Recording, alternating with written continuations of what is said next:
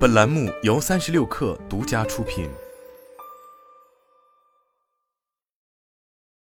本文来自三亿生活。过去，我们三亿生活曾为大家带来过不少关于手机行业小众厂商的故事。在这些事例里，小厂为了生存，为了脱颖而出，往往不得不剑走偏锋，在产品上搞出一些相当冷门的噱头。甚至有一部分小厂会用欺骗的方式，将并不高深的技术包装成先进的、独家的、有社会责任感的卖点，可谓是无所不用其极的去赚取消费者的好感。即便从个人感情出发，这样的厂商显然也并不值得同情。所以，我们三亿生活多少也有点打假的意图。但是如果真有这样的厂商是在以很认真的态度在做产品，是真的想要给一部分用户提供他们所希望，而大厂又恰好不愿意去做的东西，那么在这种情况下能够获得成功吗？我们今天要讲的这家小厂名字叫做 Planet Computers。如果你是一位漫威或者蜘蛛侠的粉丝，可能会记得荷兰弟就曾在公众面前使用过一款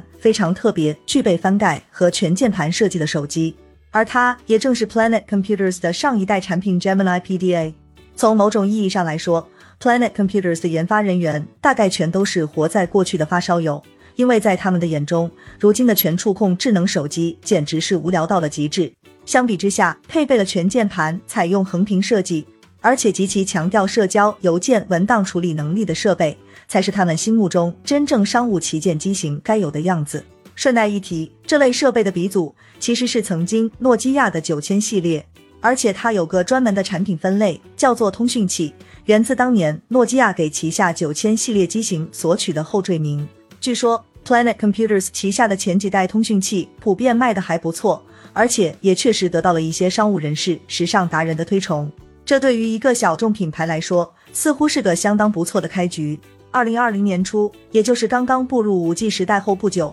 Planet Computers 也公布了他们 5G 全键盘通讯器的早期设计。那个时候，该公司就曾坦言，他们并没有足够的资金来独立完成这款产品的开发和量产，所以这台被命名为 Astro Slide 的机型采用了众筹的方式进行预售。但也就是从这个时刻开始，事情逐渐就变得有些不对劲了。首先，从2020年年初就开始众筹的 Astro Slide。直到二零二二年年初才拿出了能在展会上实际工作的工程机。其次，虽然 Astro Slide 在二零二二年年初就已经能产出来了，但它的大规模量产交付时间却又被一拖再拖，从最早的二零二二年七月改到了二零二二年九月，然后又延后至二零二三年一月。然而，直到本文截稿为止，依然有许多当初参与众筹的消费者抱怨，他们等了三年还没有收到这款手机。不仅如此。即便是对于已经收到了这款机型的少部分用户来说，他们似乎也并不开心。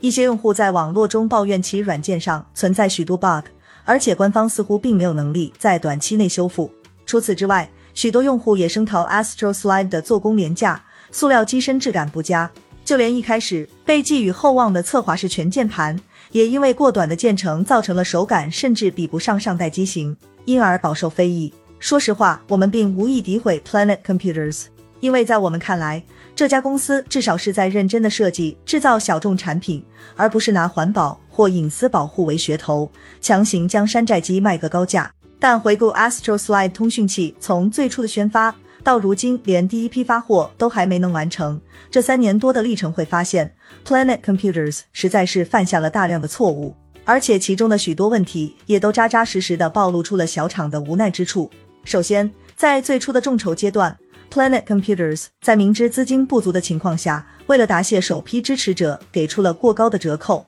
在那个时候，很多人只花了四百九十欧元，就定下了售价实际为八百二十欧元的这款产品。根据后来的众筹统计显示，这造成 Planet Computers 实际上并没能通过众筹拿到足够的资金，因而不得不选择更廉价的位于中国的某个白牌厂商来代工。其次，在产品设计方面，Planet Computers 过于迎合本就小众消费群体的需求，他们不仅一口气为 Astro Slide 设计了多达二十四个不同语种的键盘布局，甚至还想为这款机型配备安卓加 Linux 双系统。这显然大幅增加了生产和研发的复杂性，使得产品出现故障、缺陷的概率更大。不仅如此，在将制造工作委托给代工厂之后，Planet Computers 甚至没有意识到他们需要进行驻厂监督。事实上，从二零二零年初一直到二零二三年年初，在长达三年的时间里，由于旅行限制，这家公司甚至没有派遣哪怕一个人到代工厂进行过关于工艺生产进度的近距离交流。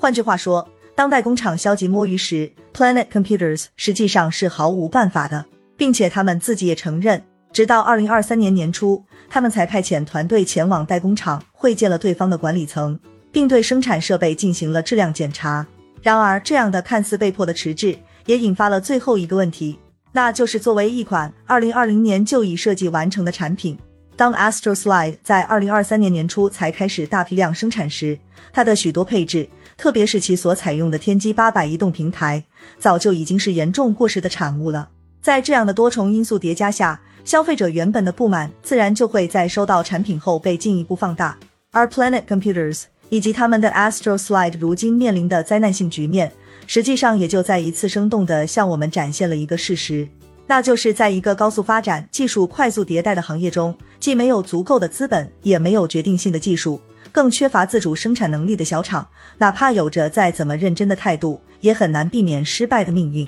甚至可以说，这样的小厂越是做事认真，越是善于听取消费者的意见，他们反而可能凉得更快、更彻底。